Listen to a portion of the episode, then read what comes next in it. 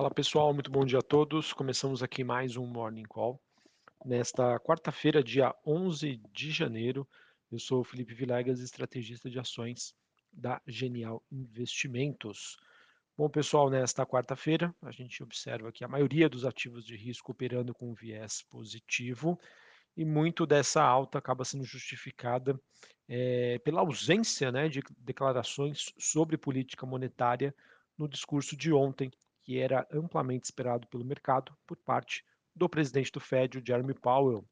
É, a gente vem comentando aqui e acompanhando né, essa força-tarefa dos membros do Fed em terem um discurso mais duro, né, um discurso mais hawkish, mais propenso a uma política monetária contracionista. Isso aconteceu no início da semana, trouxe impacto para os mercados. O objetivo disso é, é suavizar, é, perdão, manter as condições financeiras apertadas. E ontem, né, esse discurso que era tão aguardado, como não foi citado questões relacionadas à trajetória de juros nos Estados Unidos, inflação, economia, muito pelo contrário, tá? A gente acabou vendo mais um discurso olhando para energias renováveis, é, sobre, obviamente, um pouco mais do mesmo do que o Paulo já vinha dizendo. Então, a ausência de notícias fez com que o investidor é, olhasse aí com mais carinho para as ações e foi, no caso, ele acabou indo às compras. É, acho que também é importante comentar, está todo mundo focado agora na divulgação do dado de amanhã, quinta-feira, em que a gente vai ter a, a, divulgação da, dos dados de inflação nos Estados Unidos, mas ao mesmo tempo todo mundo segue nessa expectativa, a maioria das casas de investimento já esperando dados é, que mostram uma tendência aí de arrefecimento da inflação, ou seja, menos inflação, mercado de trabalho, de acordo com os últimos dados do payroll, bastante tranquilos, amigáveis né, com os investidores. Isso acaba fazendo com que a gente tenha é, um certo otimismo olhando para as ações. É o que a gente vem comentando aqui.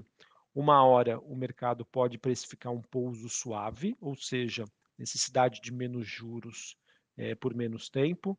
Isso acaba diminuindo os impactos na economia ora ele pode aí, é, precificar o medo de uma recessão.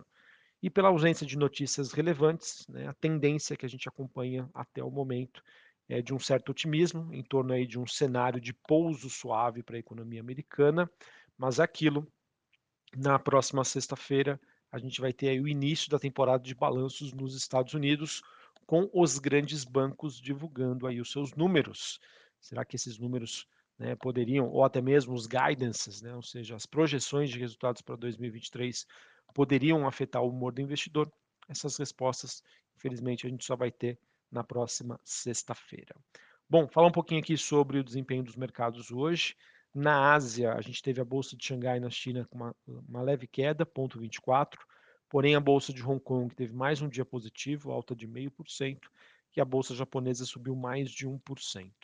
Olhando para as bolsas europeias, Londres subindo 0,57, Paris alta de 0,77 e a bolsa de Frankfurt na Alemanha alta de 0,88.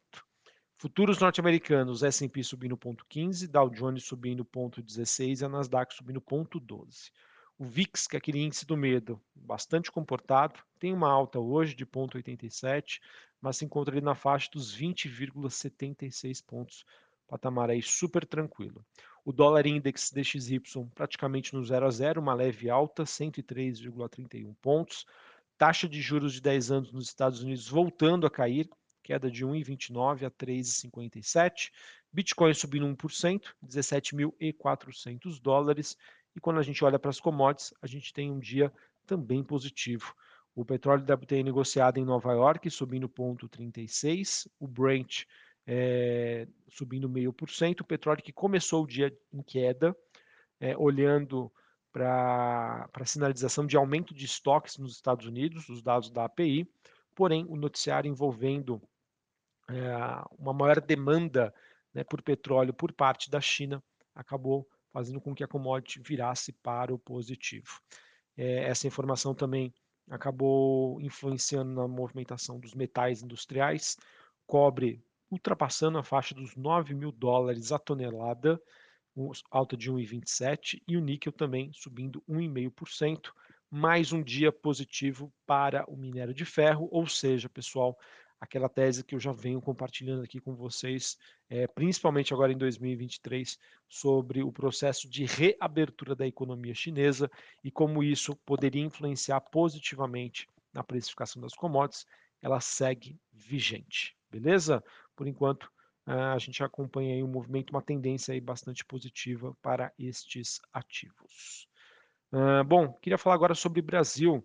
A gente que ontem teve é, um número de inflação, o IPCA, é, que mostrou aí um número bastante preocupante, veio acima do que a maioria dos analistas esperavam e mesmo assim a gente acabou tendo uma reação positiva do mercado.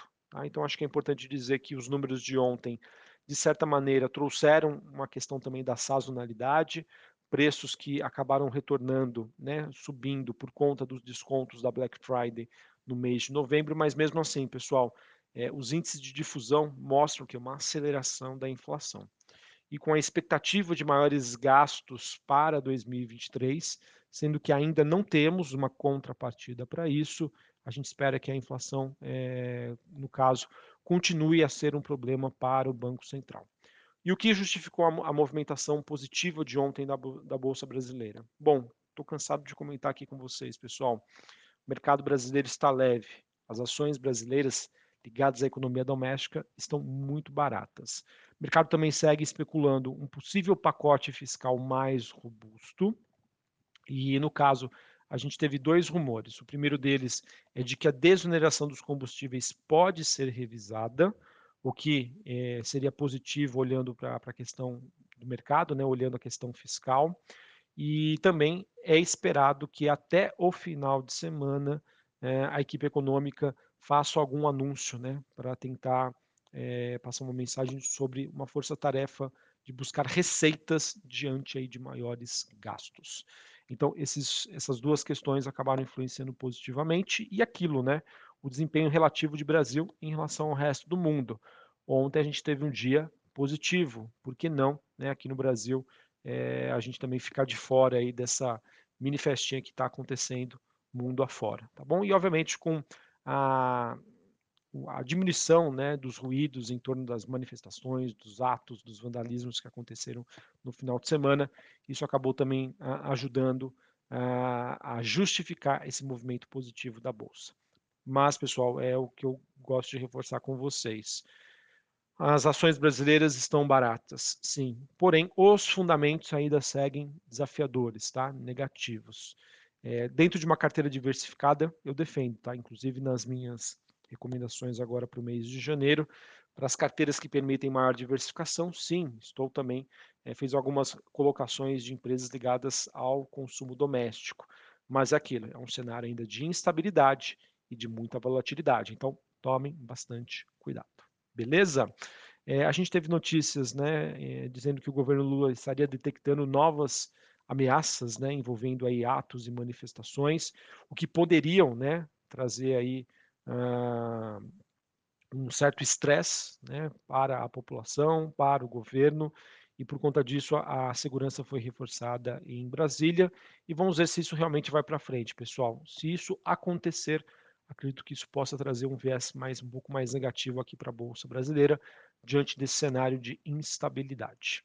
E para a gente encerrar falando sobre o noticiário corporativo, a gente teve aqui uma reportagem do Estadão mostrando que a indicação do senador Jean Paul Prats para assumir o comando da Petrobras como interino já tem uma sinalização positiva aí de seis de dez conselheiros do colegiado atual da Petrobras. Muito provavelmente esse processo deve avançar.